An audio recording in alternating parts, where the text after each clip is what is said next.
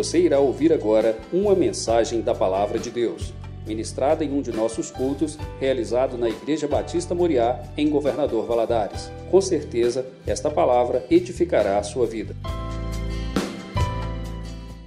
O assunto de hoje falará sobre honra, sobre gratidão, sobre amor, reconhecimento, dependência e fé. Esse assunto, que é o dízimo, fala sobre tudo isso. Refere a isso no nosso ser. Sobre nós louvarmos ao Senhor. Nós cantamos aqui: Te louvarei, Senhor. Não importam as circunstâncias eu te louvarei. Nós louvamos ao Senhor, sim. É um momento que nós adoramos ao Senhor com os nossos dízimos e nossas ofertas. Para sermos dizimistas e ofertantes na, na casa do Senhor, nós passamos por todas essas listas aqui. Nós temos que ser gratos, trazer o dízimo ao altar do Senhor é gratidão. Sabe aquela, aquela sensação assim? Deus, eu sou grato por tudo que o Senhor tem feito na minha vida, por tudo que o Senhor tem me dado. É princípio de honra. A quem eu vou honrar, a quem eu quero honrar. É amar a Deus sobre todas as coisas. Jesus falou lá em, em Mateus, né? Amarás o Senhor teu Deus sobre todas as coisas. É assim que nós precisamos, quando nós dizimamos ao Senhor, nós estamos reconhecendo quem é Deus sobre nós, quem é Senhor sobre nós. Nós somos servos do Senhor. E quando nós trazemos os nossos dízimos, as nossas ofertas, nós estamos dizendo a Deus: Tu és o Senhor, o meu Senhor de todas as coisas. Eu declaro a minha dependência ao Senhor. Senhor, eu estou entregando esse dízimo aqui. Eu estou entregando essa oferta. Porque eu reconheço que eu não sou suficiente em mim mesmo. Eu dependo do Senhor. Tudo vem dele. E fé. Fé de que nada nos faltará. Muito pelo contrário. Há de vir maior abastança. Olha que coisa linda. Tem gente que quando fala sobre dízimo, até dá um, uma repugnância, assim, né? dá até um choque no sujeito. Mas dízimo é uma bênção nas nossas vidas. Antes de nós continuarmos, vamos orar? Isso aqui só foi uma introdução. Eu aproveitei o gancho da, da música que te louvarei, Senhor. Não importam as circunstâncias. Eu vou louvar o Senhor, eu vou ser fiel ao Senhor. Eu vou louvar o Senhor, não importa as circunstâncias. Se eu tiver com muito, se eu tiver com pouco, não importa as circunstâncias, eu serei fiel ao Senhor, porque o Senhor é fiel. Olha, eu acho tão lindo um, um texto que tem em João que fala assim. Eu acho que é João. Depois que alguém lembrar a referência, que diz assim: Deus fala assim: olha, se você me negar, eu vou te negar também. Agora, se você for infiel a mim, eu não serei infiel a você, porque eu não posso negar a mim mesmo. Deus é fiel. Deus é fiel.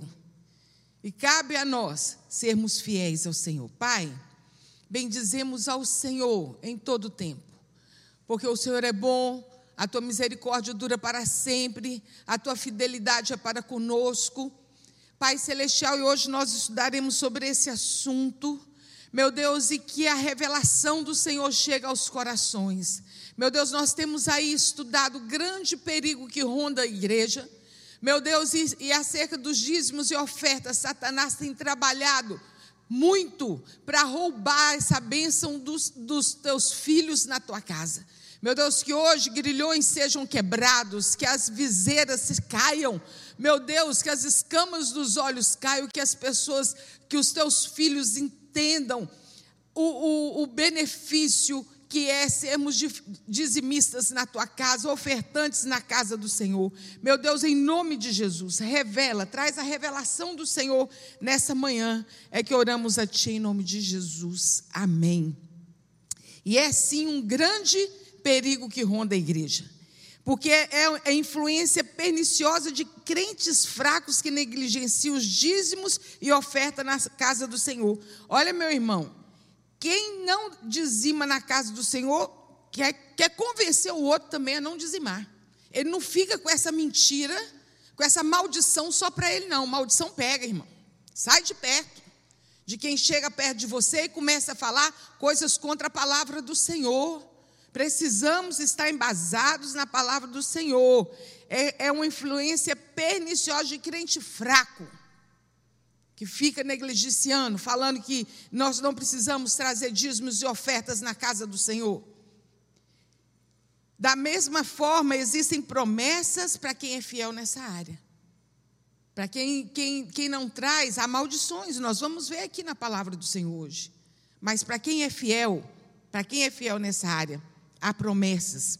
O crente desobediente promove dois males. Ele não prospera, né? Porque lá em Malaquias 3:10 nos fala sobre o que que Deus faz quando nós trazemos os nossos dízimos e ofertas na casa do Senhor, sobre a vida abundante que ele nos dará, e ainda impede o avanço da obra do Senhor, porque ele não traz os seus dízimos é, é aquele negócio que é usufruir só do, do, do bônus, né? O ônus não quer. Quer vir à igreja, olhar o ar-condicionado. Que bom que o ar-condicionado está funcionando, bancos macio para a gente sentar, né? E as crianças estão na sala. Que coisa boa. Esse dinheiro não vem do governo, não, irmão. Tudo que nós temos aqui é de cada um que tem sido fiel nos dízimos e nas ofertas. Quem não dizima impede, sim, o avanço na obra de Deus. O princípio do dízimo aparece na Bíblia pela primeira vez no livro de Gênesis com Abraão. Aparece lá em Gênesis 14, quando cinco reis eles foram lá em Sodoma e Gomorra e tomaram tudo que eles tinham, inclusive levaram Ló, sobrinho de Abraão. E Abraão junta 318 dos seus criados nascidos em sua casa. Eu acho legal esse negócio. Eram homens fiéis a ele. Era nascido na casa, ele viu nascer, cresceu, treinou aqueles homens, homens de guerra. Eles foram lá, buscaram Ló e trouxeram tudo que tinha. Na volta, eles encontraram com Melquisedeque. Aí nós vamos ler lá, é, Gênesis 14, a partir do versículo 18. E Melquisedeque, rei de Salém, trouxe pão e vinho, e este era sacerdote do Deus Altíssimo. E este era sacerdote do Deus Altíssimo. O que, que Melquisedeque era, meus irmãos? Sacerdote do Deus Altíssimo. E abençoou e disse: Bendito seja Abrão do Deus Altíssimo, possuidor de, dos céus e da terra. Bendito seja o Deus Altíssimo que entregou os teus inimigos nas tuas mãos e deu-lhe o dízimo de tudo. Abraão encontrou com Melquisedeque, sacerdote, rei de Salém, e a ele ele entregou os dízimos de tudo aquilo que ele estava trazendo de volta. Portanto, não é uma instituição da lei. O dízimo não é uma instituição da lei. Válida apenas para os judeus. Esse período foi anterior, conhecido como o período dos patriarcas, nossos pais na fé, a quem Deus fez gloriosas promessas que chegaram até nós através de Cristo. Isso nós vamos ver lá em Gálatas. Vamos lá em Gálatas. Gálatas 3, 14 a 16. Para que a bênção de Abraão, olha só, chegassem aos gentios. Vou, vou, vou ler do 13. Cristo nos resgatou da maldição da lei, fazendo-se maldição por nós, porque está escrito: Maldito todo aquele que for pendurado no madeiro. Para que a bênção de Abraão chegasse aos gentios por Jesus Cristo, para que pela fé recebamos a promessa do Espírito. Isso mesmo. Irmãos, como homem, vou voltar aqui, como homem falo, se o testamento de um homem for confirmado, ninguém o anula ou acrescenta. Ora, as promessas foram feitas a Abraão e a sua prosperidade, e as posteridades, como falando de muitas, mas como uma de só. É tua posteridade que é Cristo Jesus. Então, as promessas que Deus fez a Abraão, elas chegaram até nós através de Cristo. Então, nós vamos ver aí o que. Isso. O que é o dízimo? O que é o dízimo? O dízimo consiste em devolvermos a décima parte, ou seja, 10% de tudo que ele nos dá. Meu irmão, é tão, tão fácil fazer essa conta. O crente fiel faz a conta assim. Vamos supor, se no final do mês o salário dele é 10 mil, ele fala assim: bem, eu tenho 9 mil. Pronto. É, é, você conta com isso, porque a décima parte é do Senhor. Eu ganho mil, não é mil, você ganha 900. Essa, essa é a conta. Essa é a conta do crente fiel. E tem um detalhe: Deus não precisa do nosso dinheiro, mas quer que sejamos obedientes e fiéis, desprendidos de, de dinheiro e atento às necessidades uns dos outros. Tem um versículo que na Bíblia eu ouvi, antes de ler na Bíblia, eu ouvia sempre, sempre falando assim: que raiz, o dinheiro é a raiz de todos os males. Eu ficava assim, nossa Deus, o dinheiro é a raiz de todos os males, o dinheiro. Não. É o amor ao dinheiro que é a raiz de todos os males. É o amor a ele. Que quando a pessoa ama o dinheiro mais do que ama o Senhor, para ela fica muito difícil tirar 10% daquilo que ela ganha para entregar, para devolver ao Senhor. Devolver, porque foi Ele que te deu. Foi Ele que te deu. Você só está devolvendo ao Senhor. Então, ele, ele, a questão do dízimo é para provar sim, Deus testa o nosso desprendimento e também a necessidade do próximo. Quando nós trazemos os nossos dízimos e oferta, meus irmãos, a, a sua oferta, o seu dízimo chega aonde você jamais iria. Você não tem noção daquilo que Deus faz através dos seus dízimos e das suas ofertas. Nós somos mordomos é, do Senhor. É só mordomo. Eu cuido daquilo que Deus me, me, me tem confiado. É como é, José na casa de Potifar. Potifar nem sabia o que, que ele tinha, ao contrário do Senhor, que o Senhor sabe de todas as coisas. Mas Potifar não sabia. E ele administrava ali com toda a sua fidelidade. Ele que cuidava. A ele, o, o Potifar confiava sua casa. E o Senhor tem nos confiado todo, toda a provisão da nossa vida. Nós precisamos sim, ao acordar, Ontem mesmo estava fazendo frio, eu peguei um cobertor mais quentinho. Na hora que eu cobri, eu falei ô Senhor, obrigado.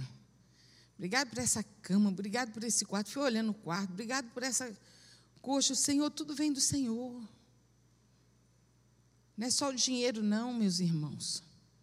É a casa que você mora, é a comida que você come, é a roupa que você veste, é o sapato para os seus pés, é a saúde. Meus irmãos, nós precisamos pensar em tudo que o Senhor tem nos dado, tudo que temos não é nosso, é do Senhor. Olha esse versículo: do Senhor é a terra e tudo que ela, nela existe, o mundo e todos os que nele vivem.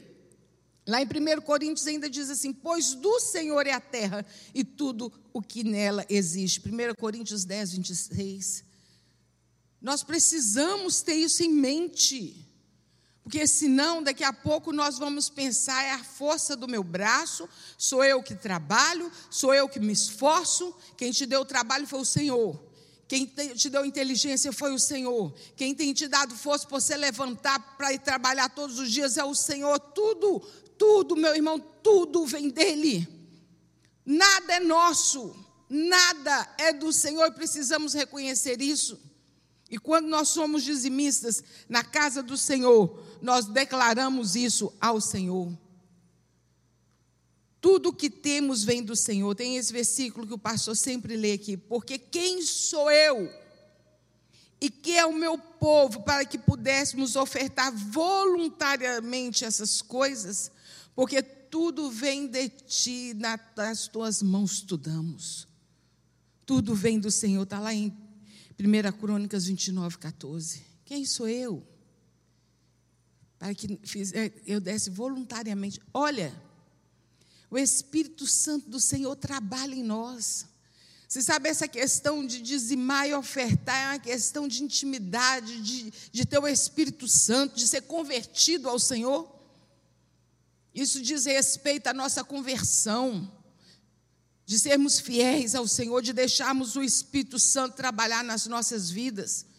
Porque quando nós deixamos Satanás trabalhar em nós, nós não entregaremos os nossos dízimos, as nossas ofertas vem do Senhor. E o que que Deus pensa a respeito dos dízimos e das ofertas? A verdadeira igreja do Senhor está alicerçada no fundamento, isso é, na doutrina, na pregação, nos exemplos dos apóstolos, dos profetas encabeçados e liderados por Jesus Cristo. Em Efésios 2,19 diz assim: Portanto, já não sois estrangeiros, nem forasteiros, mas concidadão dos santos e membros da família de Deus, edificados sobre um fundamento dos apóstolos e profetas, tendo Jesus Cristo como pedra angular. Nós fazemos parte da família de Deus. Olha, e Deus fala para. Aí vem o que, que Deus pensa dos dízimos. Nós vamos lá em Malaquias, capítulo 3.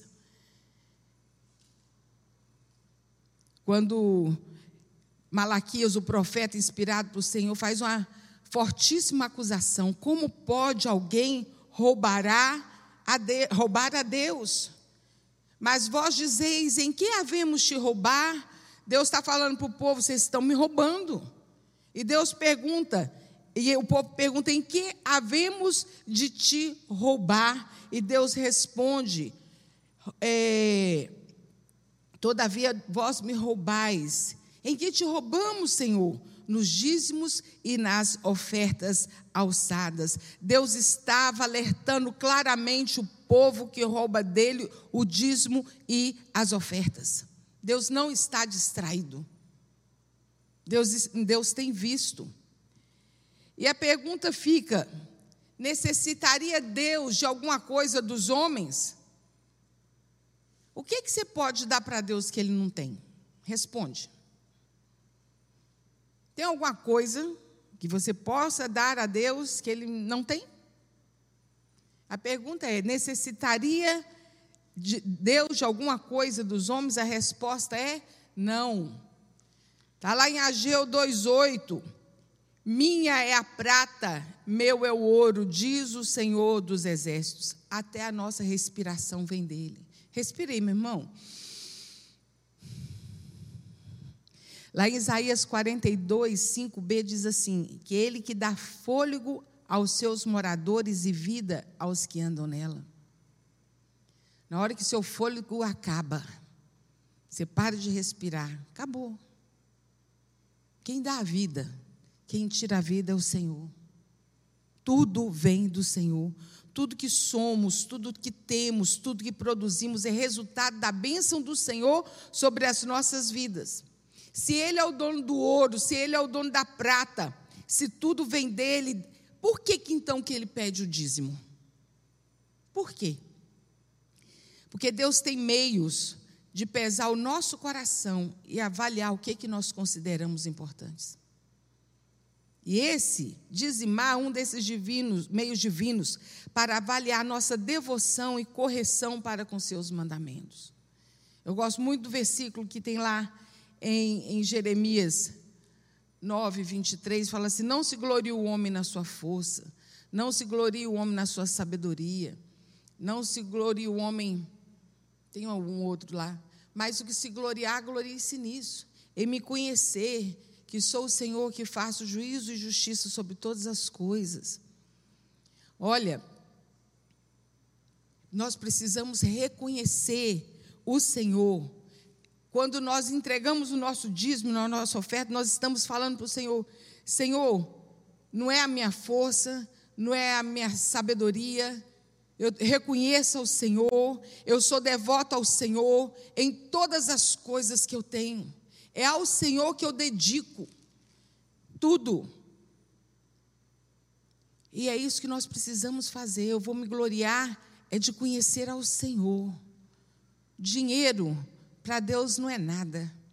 O que Ele quer ver é a sua motivação, a sua fidelidade de trazer o dízimo e a oferta do Senhor ao seu altar. O dízimo revela a Deus o nosso desprendimento. Quando dizimamos, relevamos a Deus o desprendimento, a nossa responsabilidade e o sustento na obra do ministério, que Deus ordena que busquemos primeiramente. Mateus 6, 33 diz: Buscai primeiro o reino de Deus e a sua justiça, e todas essas coisas nos serão acrescentadas. Servir a Deus consiste em darmos prioridade a Ele. É prioridade. Deus é, tem que ser o primeiro em nossas vidas. Em todas as coisas, meus irmãos. Toda glória é do Senhor.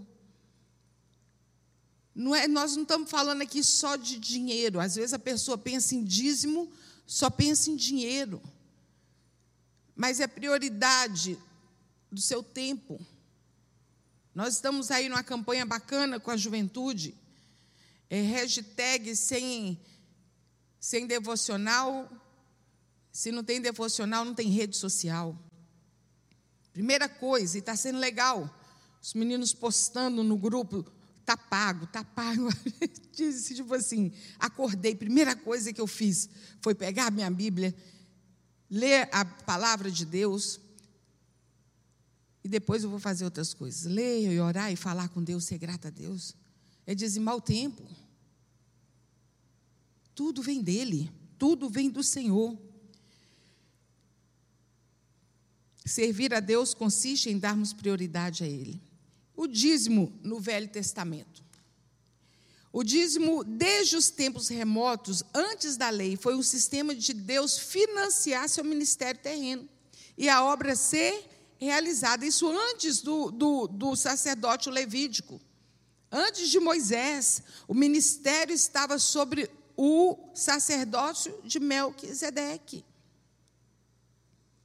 Eu falei aqui no princípio, o governo não financia a igreja. Nós não temos nenhuma outra fonte de renda que não seja a fidelidade dos irmãos na casa do Senhor em trazer seus dízimos e trazer suas ofertas ao altar do Senhor. Abraão deu tudo isso, deu o dízimo a Melquisedeque. Em Hebreus 7, de 1 a 3, diz assim: Esse Melquisedeque, rei de Salém e sacerdote do Deus Altíssimo, encontrou-se com Abraão quando este voltava, depois de derrotar os reis e o abençoou. E Abraão deu o dízimo de tudo. Melquisedeque significa rei da justiça. E ele era rei da cidade de Salém, que, chama, que quer dizer paz. Então torna-o também rei da paz. Nenhum outro homem na terra encontrado na Bíblia, na palavra de Deus, apresenta essas características a não ser Jesus Cristo. Rei da justiça, rei da paz. Assim era conhecido Melquisedeque. Jesus Cristo é o nosso sacerdote. Então, o único homem que tinha as mesmas características que Melquisedeque é Jesus Cristo. Lá em Hebreus 5, 6 diz assim: Tu és sacerdote para sempre, segundo a ordem de Melquisedeque. Como Jesus é nosso sumo sacerdote, segundo essa mesma ordem. Então, Jesus era da ordem de Melquisedeque. Ele, era, ele é sumo sacerdote segundo essa mesma ordem. Em Hebreus 6,20 diz assim: Onde Jesus, que nos precedeu, entrou em nosso lugar, tornando-se sumo sacerdote para sempre, segundo a ordem de Melquisedeque. A quem que Abraão entregou seus dízimos? A Melquisedeque. Isso foi antes ou depois da lei, meus irmãos? Foi antes da lei. Não havia sido instituído lei ainda. Melquisedeque é semelhante a Jesus Cristo e o dízimo foi instituído por Jesus Cristo. Vou corrigir. Melquisedeque é semelhante ao Filho de Deus. O dízimo foi instituído por Jesus Cristo no pacto estabelecido com os patriarcas. Por quê? Porque Melquisedeque é a tipificação de Jesus Cristo. Iniciando a entrega do, de um décimo de toda a renda por Abraão, nosso pai na fé. Isso é válido até os nossos dias. É muito legal ver que o dízimo é a mesma quantidade para todo mundo. Você ganha mais ou você ganha mesmo, é a mesma quantidade. Mais ou menos. Quem ganha 100 mil, oferta o mesmo que o, quem ganha mil. É a mesma quantidade. Ah, mas não é o mesmo valor. Não, é a mesma quantidade. O valor é outra coisa. O valor mesmo está aqui, ó. Está aqui no nosso coração. Jesus fez um seminário prático com seus discípulos. Os discípulos andaram com ele três anos. Foi um seminário, né? E um dia Jesus estava sentado observando as pessoas levarem seus dízimos, suas ofertas. E ele chama seus discípulos quando uma viúva pobre vem e entrega uma moedinha lá. E Jesus fala assim: Olha, essa aí entregou mais do que todo mundo aqui. Os discípulos olharam para Jesus com rabo de olho assim: Senhor, está precisando de ir lá no Rimac Filho. fazer um exame de vista. Você não viu o que, que ele deu aqui, não? Ela, ele falou assim: Olha, ela me deu tudo o que ela tinha. Não é quantidade. Não é quantidade. É aquilo que é de valor. É de valor no seu coração. Jacó prometeu dar dízimo de tudo. Gente, essa passagem ela é muito legal que fala de Jacó. Quem era Jacó? Jacó, tadinho. Jacó quer dizer enganador, trambiqueiro, suplantador. Esse era o nome de Jacó. O menino, ele já dentro do ventre, ele lutou com o irmão, querendo, querendo sair primeiro que ele. Aquela luta. A Bíblia fala que os dois brigavam no ventre da sua mãe. Mas Esaú saiu primeiro. Então Esaú conseguiu o direito da primogenitura. Um dia Esaú chegou com fome, estava lá é, Jacó fazendo uma comidinha gostosa, aquilo, o cheiro ia longe, e ele pediu um prato de comida. Olha que menino ruim. Quando é que seu irmão chega para você e fala assim: Eu estou com fome, dá um pouquinho dessa comida aí? Você vai vender comida para o seu irmão? Rapaz, não era gente boa, não. Ele era meio complicado. Você está com muita fome? Estou. Então você me vende seu direito de primogenitura. E o outro, na fome, também não deu muito valor ao que tinha. Né? Ele passou o direito de primogenitura. E mais, mais para frente, você vai ler essa história lá em Gênesis capítulo 25 27. Com a ajuda da sua mãe, ele consegue a bênção hereditária de seu pai Isaac tomou o lugar de seu pai Isaac, tomou o lugar de seu irmão.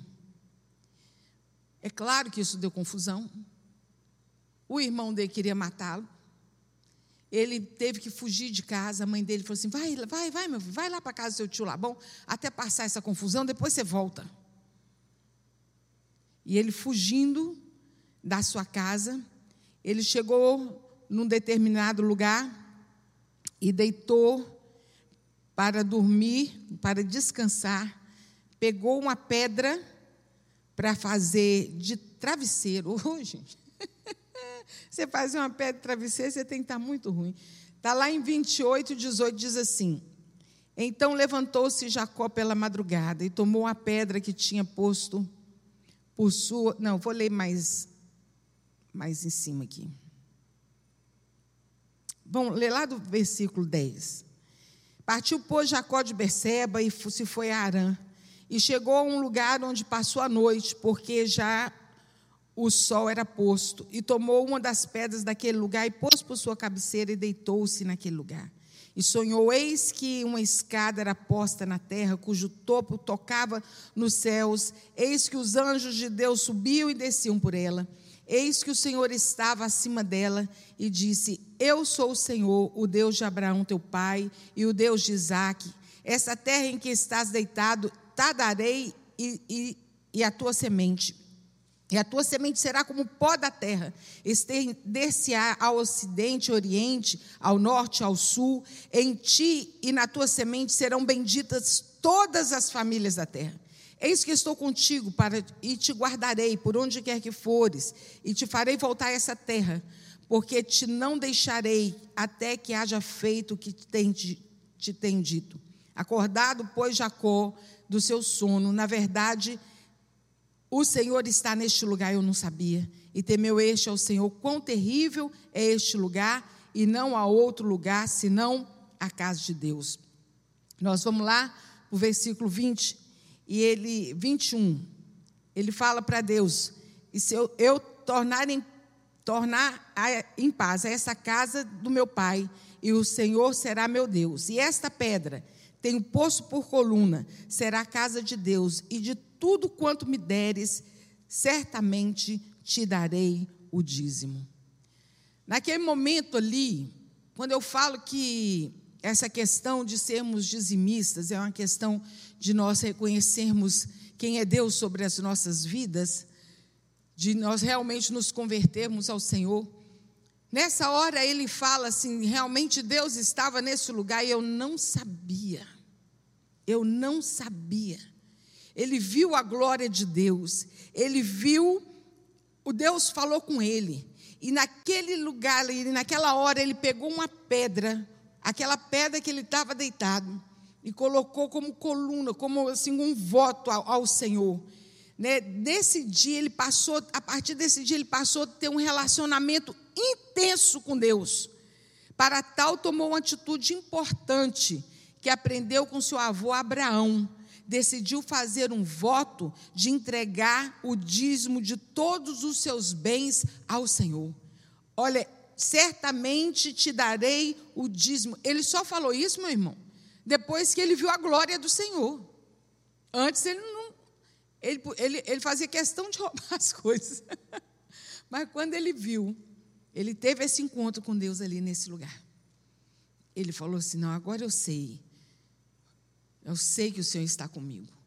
E fez um voto ao Senhor. Então fica bem claro aí que o dízimo, ele não começou com Moisés. Ele não começou com Moisés. Né? Deus, a, a gente viu vários pontos aqui. Alguns que não examinam a Bíblia, a Bíblia cuidadosamente acreditam que o dízimo começou através da lei, que foi implantado sob a, a liderança de Moisés. O dízimo ele foi reintroduzido aos israelitas depois de 430 anos vivendo sob o domínio dos egípcios e pela influência da nova cultura. Eles perderam muitas verdades de Deus. Meus irmãos, por que, que tem os livros da lei? Temos Gênesis e Êxodo. Aí vem Número, Deuteronômio, Levítico, Deuteronômio. São coisas que Deus vai ensinando ao povo. Não é que eles tinham esquecido, não, é que eles não sabiam mesmo. Olha, você vai fazer assim. Deus, Deus instruiu. O povo era escravo, gente. O povo tinha uma mente assim, ó, igual viseira de burro. Não olhava para o lado, não olhava para cima. O povo estava ali sem saber de nada. Deus foi, ensinou o beabá para aquele povo.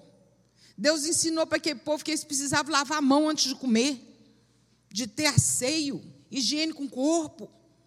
São, são detalhes tão lindos que que Deus ensina ao seu povo. E aí, ele institui o sacerdócio físico para reeducar o povo, restabelecendo o dízimo como forma de provisão para a sua casa. A provisão na casa de Deus e sustento aos sacerdotes da família de Arão e de toda a tribo de Levi, que eram dedicadas ao ministério, que eram os levitas. Então Deus reiniciou, começou novamente. Olha, vai ter o dízimo na casa do Senhor. A tribo de Levi foi selecionada para receber o dízimo. Essa atribuição de receber os dízimos era pertinente aos levitas, porque eles não receberam herança nenhuma. Não tinha herança da terra para explorar como as demais tribos. Todas as tribos receberam a parte da terra. Essa parte é sua, essa parte é sua, essa parte é sua. Os levitas não. Os levitas não receberam, porque eles estariam trabalhando na casa do Senhor e os outros que tinham seus bens, que trabalhavam na terra, eles deveriam trazer aos levitas, aos sacerdotes, aquilo, o dízimo daquilo que eles tinham, para poder manter a casa do Senhor. E o dízimo, ele foi é, ordenado para todo o povo. Isso você vê lá em Êxodo 35. Como é que foram feitos os utensílios da casa do Senhor? A gente vê tanta coisa de ouro, né? De prata. Foi o povo que deu voluntariamente, entregou aos sacerdotes para que fizessem. E da onde esse povo é, arranjou tanto ouro. Você lê lá em, em Êxodo, quando o povo estava saindo do Egito, eles tomaram, né? As pessoas lá, do, do, os, os egípcios deram ouro para eles, deram prata, e eles foram embora, carregando, e era muita coisa, gente. Imagina, dois milhões de pessoas, cada um com um bocadinho de ouro. Dava muita coisa, né? E eles, de bom grado, eles é, entregaram para Deus parte dos seus bens quando Moisés fez, fez o pedido para contribuir em uma grande oferta. A lei do Senhor dos dízimos não exclui ninguém dessa obrigação, até os levitas, que estavam ali só para receber, que recebiam os dízimos e as ofertas, eles também tinham que dizimar aquilo que eles recebiam. Já ouvi, já ouvi pastor dizendo que não dizima porque ele é o levita na casa do Senhor, ele, ele que serve na casa do Senhor, que trabalha na casa do Senhor. Tem isso não, irmão. Nós não podemos roubar a Deus de forma alguma. Você recebeu, você dizima. Você dá prioridade ao Senhor, você dizima ao Senhor. Negligenciar o dízimo é resultado do afastamento de Deus. Isso está lá em Ageu. Vamos lá.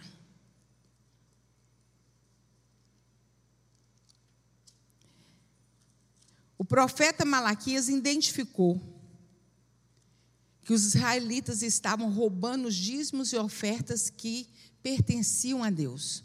O profeta Ageu verificou que os judeus que voltaram para Jerusalém no final do cativeiro, eles estavam mais preocupados em reerguer sua casa, de cuidar da sua vida, do que de cuidar da casa do Senhor.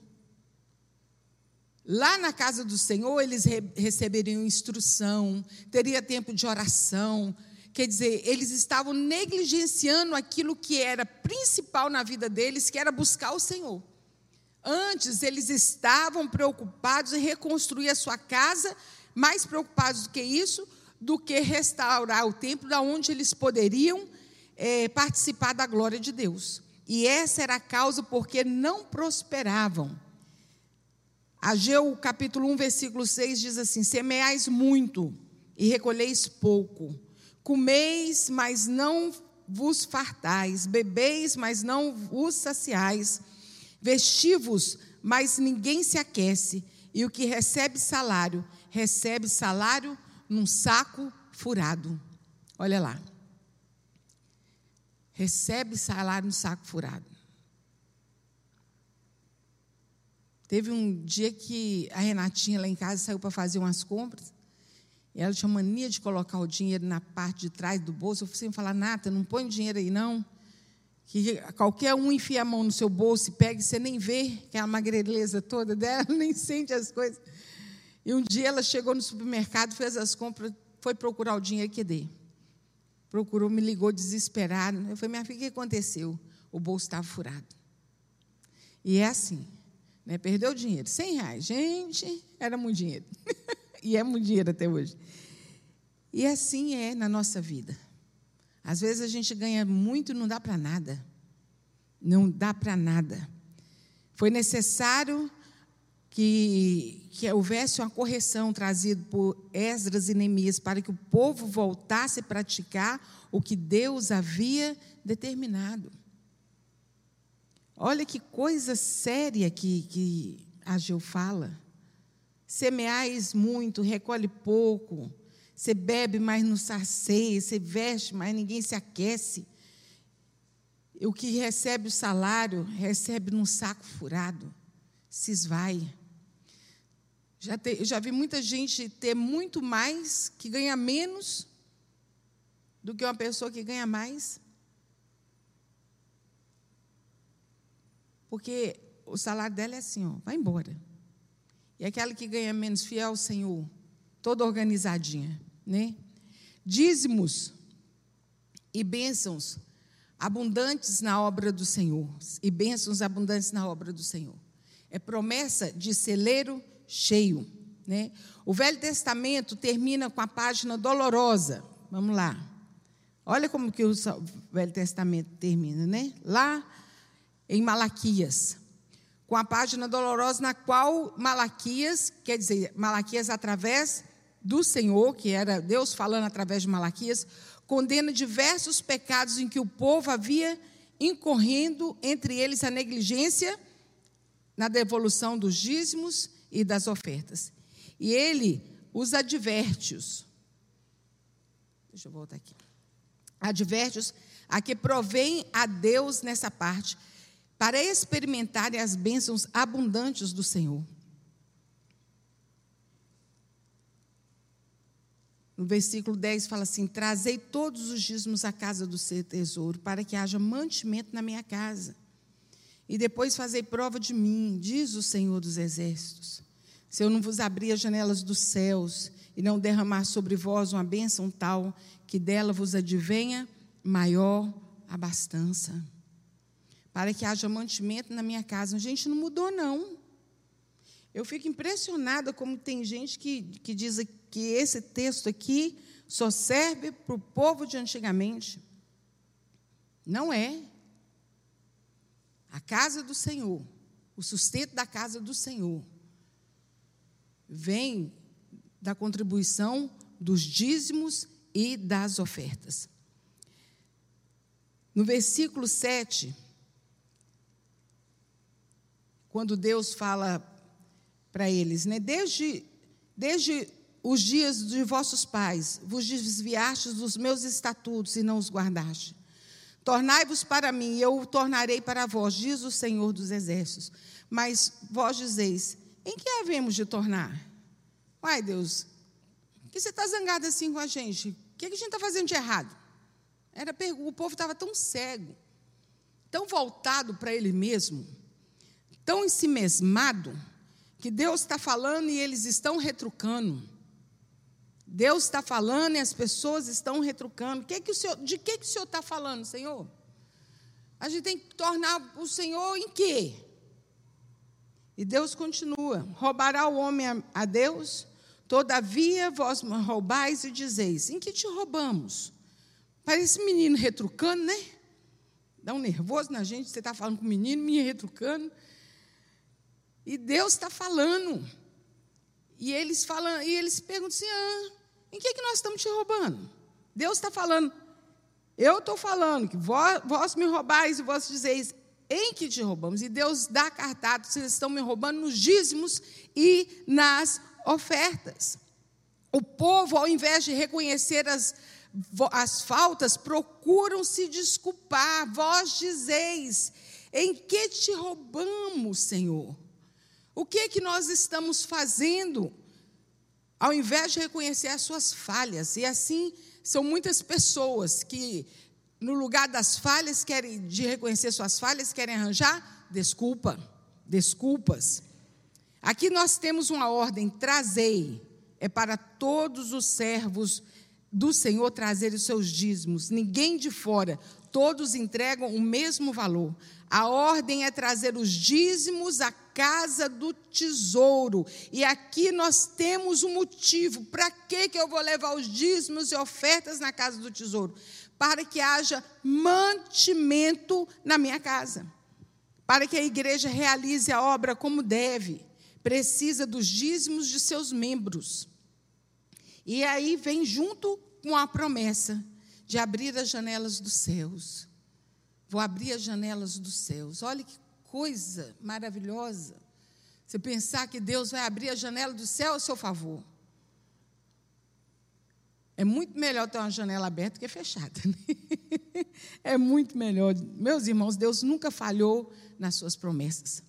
Faça uma experiência com Deus em relação ao seu dízimo. Porque aqui nos dá também esse, esse, esse direito. E fazei prova de mim, diz o Senhor dos exércitos, e você verá a realidade das suas promessas em sua vida. Eu lembrando aqui, eu não lembro o ano, mas tem muitos anos, eu ainda estava lá na Igreja Batista do Calvário, deve ter sido no ano 90, por aí, 89, 90. Eu não, foi antes. Eu tinha formado na faculdade, formei em 87. Foi logo depois disso. Eu invoquei que eu queria ir nos Estados Unidos. Eu quero ir lá. Minha mãe, para quê? Não sei, mãe, quer passar um tempo lá. E eu vou lá. Eu fui, comprei minha passagem para o Rio de Janeiro. Eu falei, chego lá no, na casa da minha tia, fico lá. De lá eu vou e. Vou, eu mesmo vou lá no consulado. E eu lembro quando eu entrei no ônibus, que eu estou lá sentadinha, dono de mim mesma, né? Toda me achando. Veio uma voz assim: Você não orou a respeito disso? Eu falei, vixe. Orei mesmo, não. Eu só decidi. E ali eu comecei, comecei a orar. Comecei a orar, falei, Senhor, me perdoa. É, de não ter orado, de não ter consultado o Senhor antes, né? Que Ele que é o dono de todas as coisas. Mas eu orei ao Senhor e falei assim: Senhor, não deixa eu voltar envergonhado sem meu visto, não. Tudo bem que eu não vou fazer nada sem, sem a permissão do Senhor. E eu fiquei ali, depois eu falei assim: Deus, eu sou dizimista. Eu lembro que eu orei assim: Eu sou dizimista. E a tua palavra nos fala fazer prova de mim, Senhor, me dá o meu visto. Eu pedi ao Senhor isso.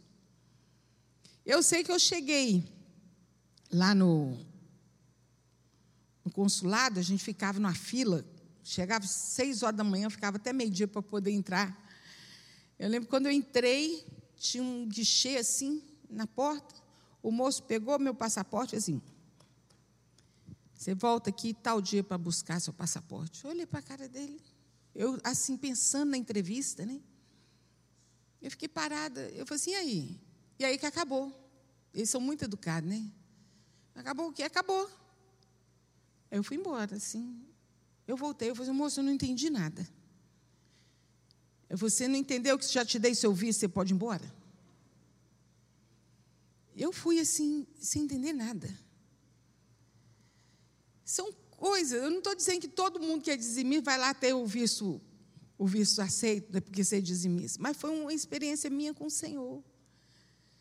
Às vezes a gente entrega o dízimo ao Senhor e quer que o Senhor, e exige muitas vezes do Senhor as suas bênçãos. Vamos ser primeiro, vamos primeiro obedecer ao Senhor, né, nas coisas que Ele tem nos direcionado. E o dízimo, no Novo Testamento, O líder da igreja, o cabeça da igreja é Jesus Cristo. Lá em Efésios 5, 23 diz assim: Como também Cristo é o cabeça da igreja, sendo ele o próprio salvador do corpo. Então nós podemos observar aqui em Mateus, olha, Mateus 23, tem um diálogo de Jesus.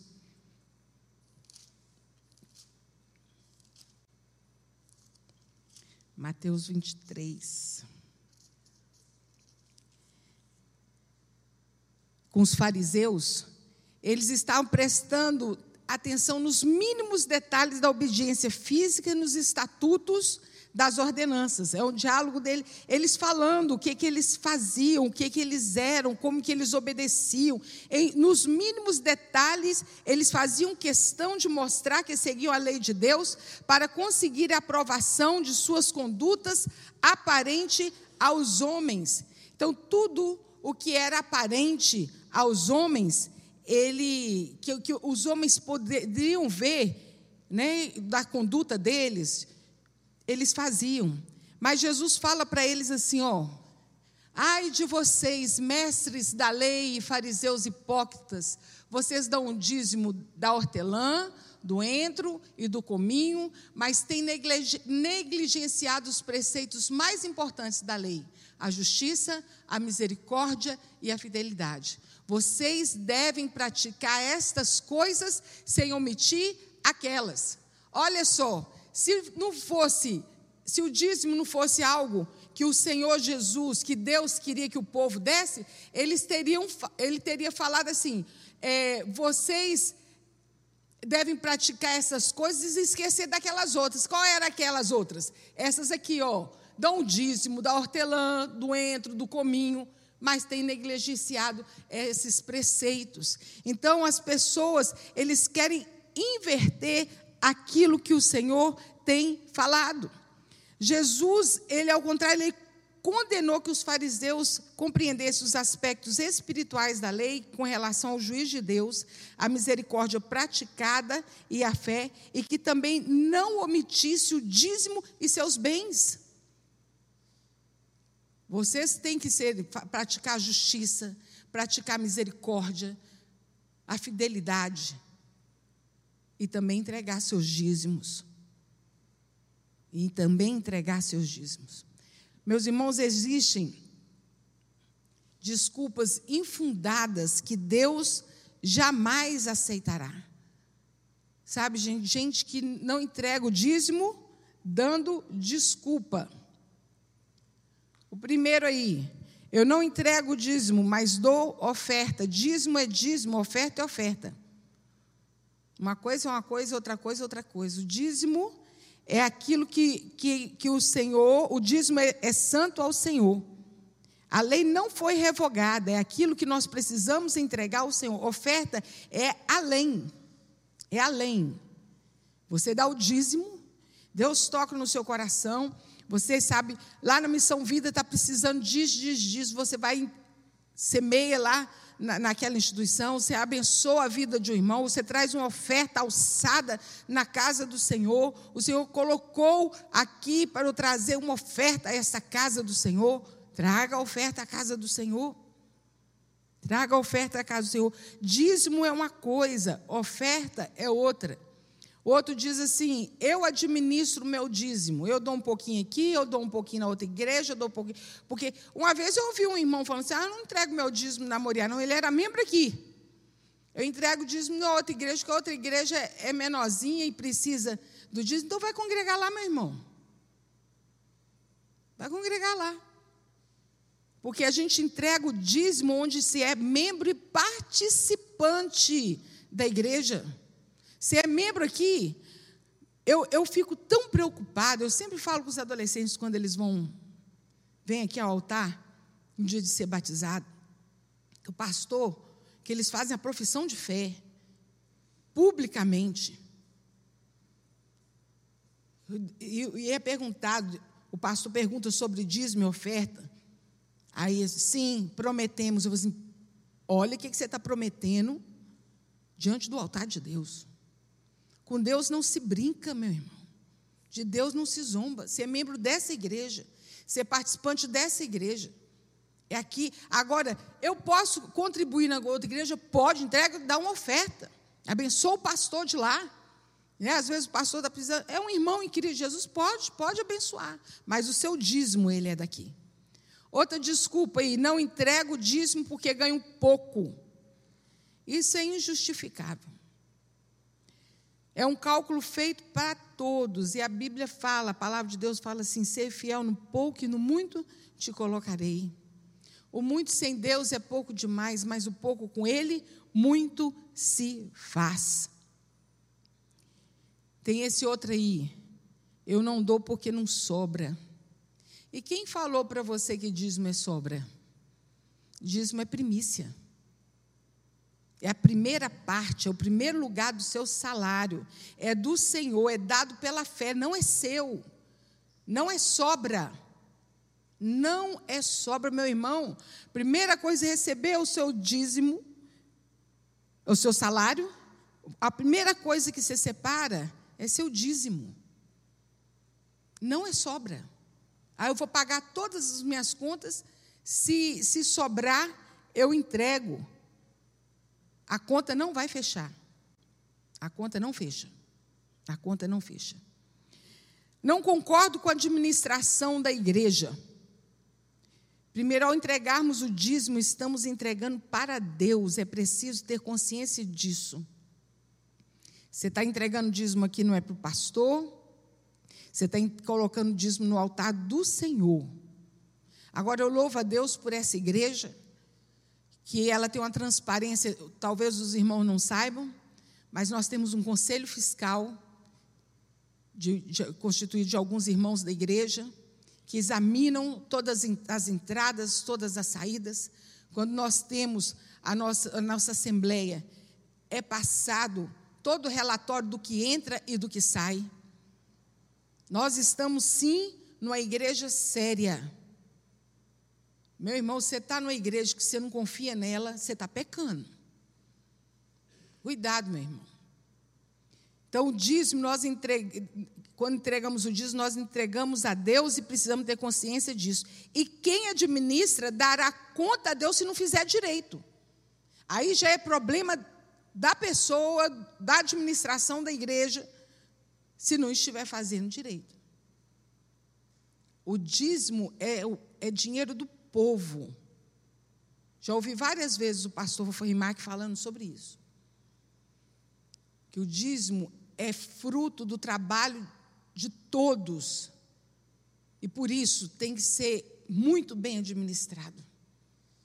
Porque é do povo que traz diante de Deus.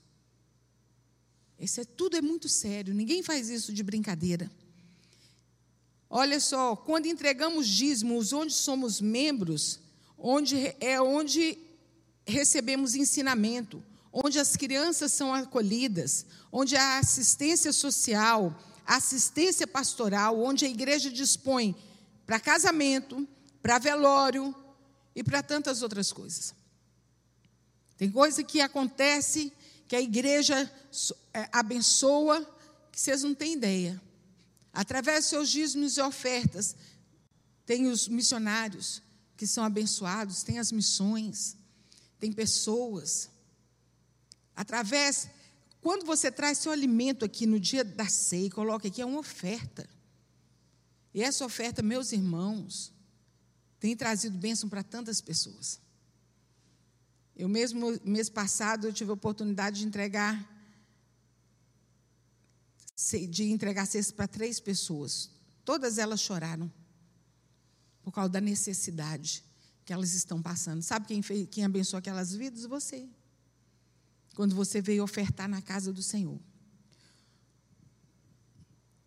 Então, meus irmãos, o dízimo, ele é do Senhor. O dízimo e ofertas nos nossos dias, eles são utilizados atualmente como nos dias do apóstolo Paulo, para realização e manutenção da casa, foi o que nós falamos, na obra de Deus através da pregação e ministração da palavra. Essa semana é, uns irmãos queridos lá do Calvário que me conhecem, me perguntaram assim: Viva, quem é que mexe com esse negócio de transmissão, de som, de imagem? Eu falei do Fernando, do Hugo, E eles perguntaram se poderiam vir aqui, e eles vieram quarta-feira, e eles ficaram impressionados com o sistema de, de vídeo e que tem sido transmitido para o mundo inteiro. É pregação da palavra do Senhor. Você acha que aquilo foi barato? Não sei quantos irmãos já tiveram o privilégio de visitar essa sala, da onde é transmitido todos os vídeos. Não foi barato, meu irmão. Mas foi feito com o seu dízimo e com a sua oferta. O dízimo é uma devolução, parte daquilo que Deus tem te dado. É a forma de você honrar a Deus que Ele mesmo preparou. Olha, você vai me honrar desse jeito, trazendo seu dízimo e oferta. Então, devolver um décimo de tudo aquilo que Ele te deu. É o dízimo quando estamos endividados. Aí que é, entra a atitude de fé mesmo. Como nós falamos lá do princípio, quando nós falamos de dízimo, quando nós falamos de oferta, nós estamos falando questão de fé, de obediência à palavra do Senhor. Então, se é de obediência, logo vem de fé. Devemos dar a Deus não o resto, mas a primícia daquilo que recebemos. Crendo assim, teremos as demais coisas acrescentadas e não diminuídas. Em Mateus 6, 33,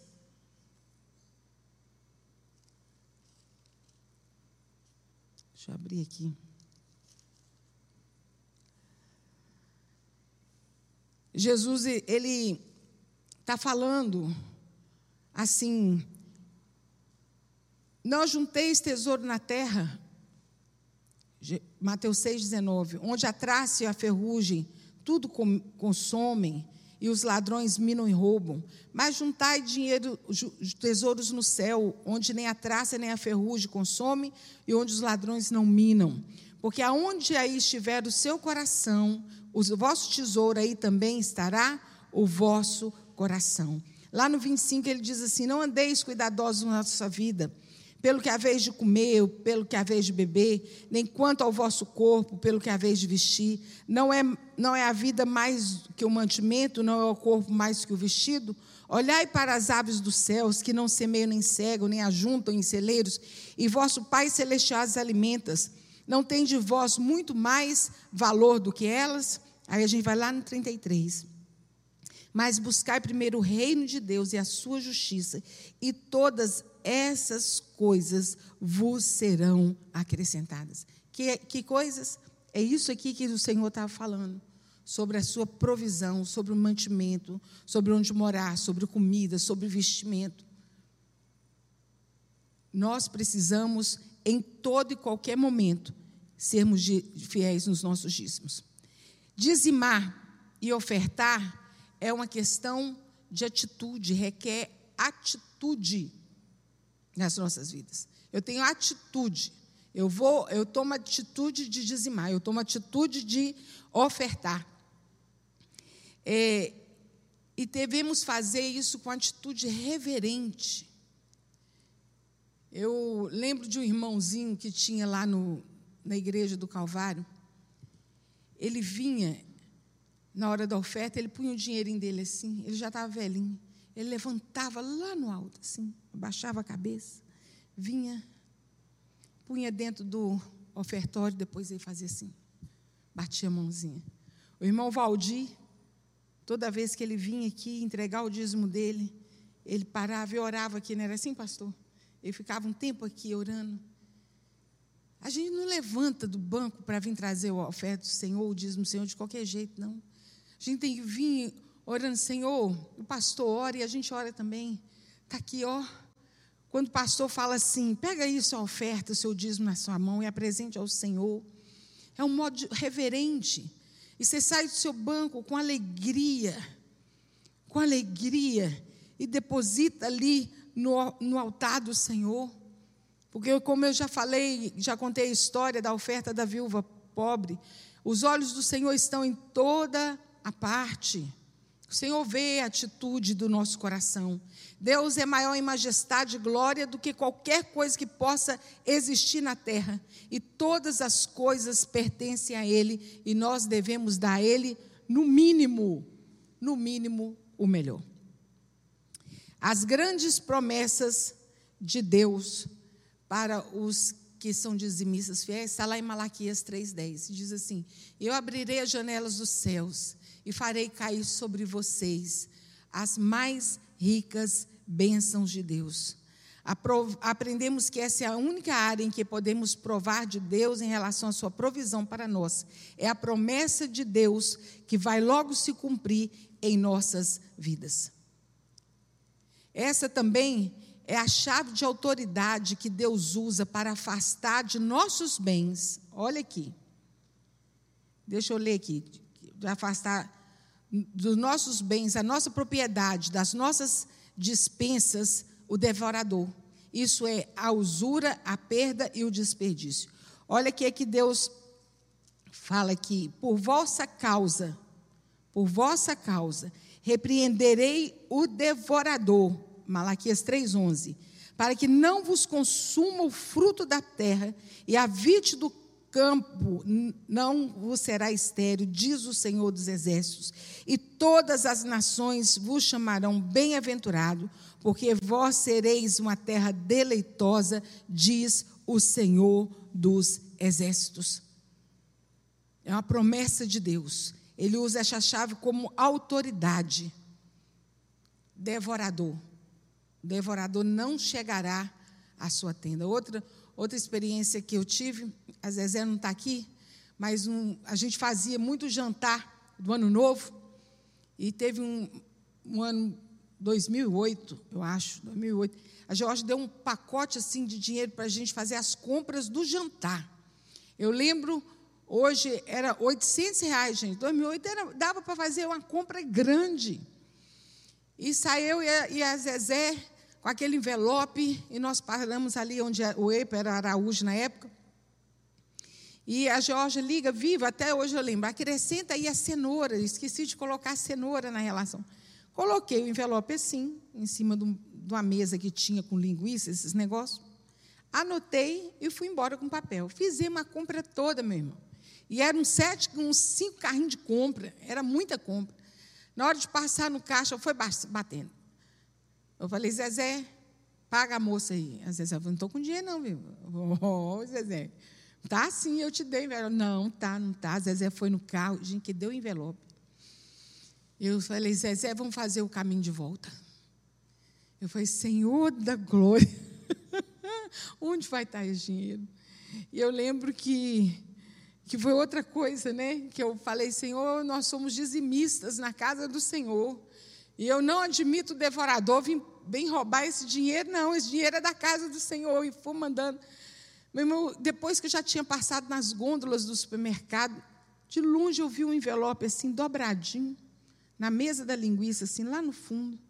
Eu fui andando, meu irmão, sabe aquela caminhada que parece que você nunca mais vai chegar lá? Quando eu peguei o envelope, o dinheiro estava todo ali. Meus irmãos, eu falei em língua estranha, eu fui dando glória a Deus, aleluia. O Senhor guardou. O Senhor não nos deixa envergonhados na nossa esperança. Né? E o devorador ele não vem, é promessa do Senhor. Por vossa causa eu repreenderei o devorador, pois o Senhor promete prosperidade ao dizimista fiel. E você, se você crer, você verá a glória de Deus na sua vida. E aí nós temos a conclusão que nosso Deus deseja manter um relacionamento reto com todos aqueles sobre os quais reina. Se quisermos seu envolvimento e suas bênçãos em nossas vidas, devemos aprender a seguir as leis que ele estabeleceu para o nosso próprio bem. Tem gente que acha que a lei do Senhor, que Deus colocou a, a sua, as suas instruções nas nossas vidas, para nos prejudicar. Não, nunca. A única coisa que Deus quer é o nosso bem. E quando você dizima e você oferta na casa do Senhor, você é abençoado.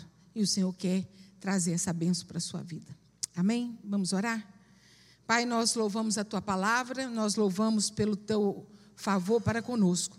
E pedimos, Deus, que a cada dia o teu Espírito Santo trabalhe na mente, no coração de cada um, para que cada um decida meu Pai, ser fiel ao Senhor e que possa experimentar as mais ricas bênçãos vindas do céu. É que eu oro a Ti em nome de Jesus. Amém.